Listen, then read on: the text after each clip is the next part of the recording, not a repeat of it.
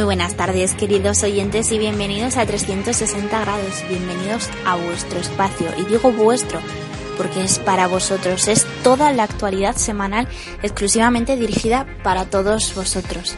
Bueno, recordemos que el mes de mayo el Radio Voz no va a emitir, pero sí que va a volver en junio, por supuesto, con muchísimas más fuerzas, con muchísimas más ganas y lo más importante, con muchísimas sorpresas para todos vosotros, queridos oyentes, porque la radio es vuestra. En verano vienen novedades, vienen programas nuevos y todo eso lo estamos preparando y por eso hoy vamos a cerrar esta temporada para abrir la temporada nueva de verano el 1 de junio. Así que estén muy atentos a nuestras redes sociales Facebook, Twitter, Instagram incluso y a nuestra página web porque os vamos a sorprender y mucho. Bueno, sin más dilación, queridos oyentes, vamos a comenzar con la actualidad de la jornada de hoy, viernes 29 de abril de 2016. En unos minutos también tendremos a John Martínez, que nos traerá las previsiones para este fin de semana. Muy buenas tardes, queridos oyentes, y bienvenidos.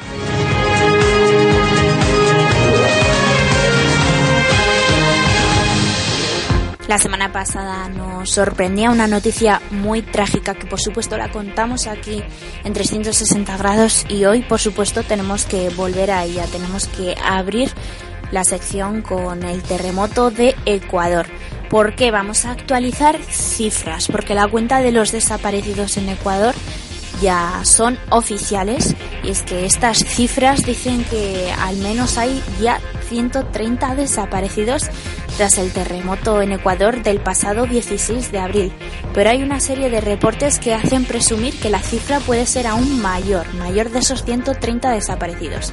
La página web People Locator, avalada por el Ministerio de Interior y que se alimenta de la ciudadanía, indica que se desconoce el paradero de más de 2.200 personas.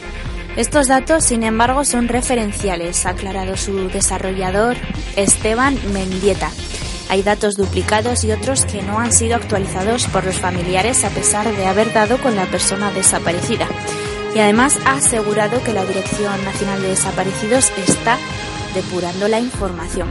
El estudiante de medicina Marcos Menéndez es uno de los cientos de desaparecidos que figuran en la página de interior con el identificativo de Missing. Sus compañeros de la Universidad de Manta lo buscan desde el día del terremoto. Emilia Moreira, una de ellas, dice que fue a Jama a pasar unos días con su familia, pero no han podido verificar si está bien. Los medios de comunicación también se han unido a la campaña. El periódico El Telégrafo tiene una, una aplicación para ingresar datos y fotos de los desaparecidos y hay más de 50 registros y El Universo tiene un buscador de personas activado. La familia de Eugenio Vélez, de 55 años, puso su anuncio en el telégrafo, pero no ha recibido mayor información. Esta persona estaba en Pedernales y lo único que saben es que se marchó al campo antes del seísmo. Su familia está en Riobamba y por sus trabajos no han podido ir a la costa a buscarlo. Las redes sociales también están siendo muy importantes están activas en la búsqueda de todos estos desaparecidos con la etiqueta almohadilla desaparecidos EC. En Twitter hay varias fotos colgadas, pero es tal la confusión que ahora hay pedidos para que la gente actualice la información con otra etiqueta, almohadilla encontrados EC. En Facebook pasa igual y muchos dicen que sus familiares ya han aparecido o han sido hallados muertos, pero no lo han publicado. El guardia civil que mató a tiros a un ciudadano marroquí en Toledo le descerrajó 12 tiros de la cintura para abajo y le remató de un disparo en la cabeza, según contaron sus compañeros. Los testimonios de estos del guardia civil que el pasado martes mataba a tiros a un ciudadano marroquí en la A3 tras una discusión de tráfico son escalofriantes y revelan el grado de agresividad desarrollada por el autor de los disparos. Porque antes de que un mono de estos nos reviente de un bombazo, lo reviento yo, respondía cuando le preguntaron que por qué le había matado. Nadie sabía que Ángel Luis consumía hachís, pero lo que sí sabían es que era uno de esos compañeros al que hay que sujetarlos y que era un hombre muy impulsivo. El pasado jueves su abogado aducía un problema psicológico grave que dio a pensar que el conductor magrebí del vehículo con el que tuvo un roce lateral era un terrorista. Ángel Luis, que se acogió a su derecho a no declarar, se encontraba de baja por un dolor lumbar, según contaron fuentes del cuerpo. Según relató sus propios compañeros, él mismo sacó de la carretera al moro, después comenzaron a discutir y cuando el moro se fue se dirigió hacia su coche, montó el arma y le metió 12 disparos de cintura para abajo. Luego dijo que se acercó al moro que estaba tumbado boca abajo, le levantó la cabeza y al ver que no estaba muerto le dio el tiro de la gracia. Después se sentó en la mediana con el cargador vacío en la mano a esperar a que llegase la comitiva. Todos los disparos los realizó con el arma oficial. Los guardias civiles solo están obligados a entregar su arma reglamentaria cuando están de baja por alguna cuestión psicológica. Y dio positivo en cannabis, pero no en alcohol. Además llevaba en el coche un machete, cuya funda le ocupaba toda la espalda, aseguraron. Ahora deberán realizarse las pruebas periciales e informes psicológicos que determinen el estado mental del acusado. En este sentido, ha explicado que el arrestado podría sufrir problemas psicológicos no diagnosticados por recientes problemas de ámbito familiar y personal, pero de momento ha ingresado en el módulo especial para agentes de fuerzas y cuerpos de seguridad del Estado de la cárcel de Extremadura. Y otra noticia que nos llega de última hora es que Carmen Chacón no encabezará la lista del PSC en las generales del 26 de julio. Carmen Chacón no competirá en el proceso de primarias que abrirá el PSC este viernes para escoger a su cabeza de lista por Barcelona para las elecciones generales. La exministra anunció el pasado jueves su renuncia en Madrid y abandona la primera línea de la política después de haber sido diputado durante 16 años y haber ocupado los ministerios de Vivienda y Defensa en los gobiernos de José Luis Rodríguez Zapatero. En una, en una comparecencia en el Congreso, Chacón ha evitado explicar los muchos motivos políticos que hay detrás de su decisión con el argumento de que no son relevantes y que se los queda para ella. Y lo veníamos diciendo programas anteriores, y es que España pierde cada vez más población. Las razones son principalmente dos, la caída del número de extranjeros y la cantidad de españoles que hacen sus maletas sin viaje de vuelta.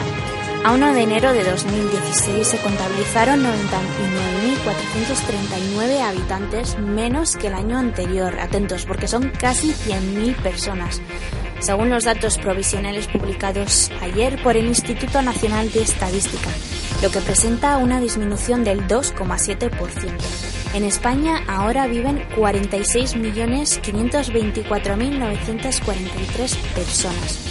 La disminución de población es una tendencia que viene desde los últimos cuatro años, concretamente desde 2012. El número de extranjeros que representan el 9,9% de la población ha bajado en 128.372 este año, mientras que el incremento de españoles inscritos ha sido de 28.933. Va a entrar en vigor la nueva selectividad. Esta puntuará igual, pero será sin test. El ministro Íñigo Méndez de Vigo ha insistido el pasado miércoles en que Educación va a controlar el diseño, el contenido y las características de la prueba final de bachillerato a la que obliga la nueva ley de educación, para asegurar así la igualdad y unidad entre todas las regiones con un marco homogéneo.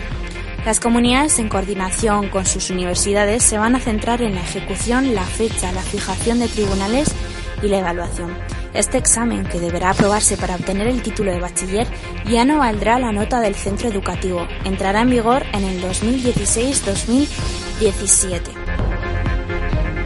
Y vamos a cerrar nuestra sección y vamos ya a dejar paso a John Martínez con el tiempo, pero antes vamos, voy a contaros una noticia que a muchos se les va a hacer muy curiosa y es que el café que siempre habían dicho que era malo, pues bien, escuchad, estén atentos porque beba café y su salud se lo agradecerá. Una segunda o incluso una tercera taza de café al día pueden ayudarle no solo a sobrellevar su cansancio durante el día, sino a mucho más. Así lo ha reflejado un estudio realizado por investigadores de la Escuela de Salud Pública de Harvard que publicó ayer la revista Circulation y que señala que el consumo de esta bebida, siempre que sea moderado, podría protegernos contra varias enfermedades. La investigación sostiene que tomar como máximo 5 tazas de café al día reducirá el riesgo de morir por enfermedad cardiovascular, diabetes, algunas enfermedades neurológicas o incluso por suicidio. Los datos son obtenidos del seguimiento durante unos 30 años de más de 200.000 hombres y mujeres de los que se estudiaron sus hábitos de vida y su consumo de café diario, un tiempo suficiente para sacar importantes conclusiones respecto a esta bebida. La más importante de todas es que una taza de café reduce el riesgo de morir por una enfermedad cardiovascular como el infarto, algo que en realidad no es nuevo, ya que estudios previos ya habían sostenido que tres o cuatro tazas de esta bebida reducían la prevalencia en las venas del calcio coronario, lo que influiría, en el buen estado de los vasos sanguíneos y por tanto alejaría al riesgo de esta complicación. También se han estudiado los beneficios antiobesidad del café y se ha observado que esta bebida lucharía contra la aparición de grasa visceral. Así que ahora ya saben, el café tiene sus ventajas, eso sí, si lo toman de manera moderada. Muchas gracias, queridos oyentes, por estar ahí. Recordemos que volvemos el 1 de junio con muchísimas novedades más, que en nuestras redes sociales lo publicaremos. Y ahora sí, os dejo con John Martínez, que nos trae las previsiones para este fin de semana. Muchas gracias por estar ahí.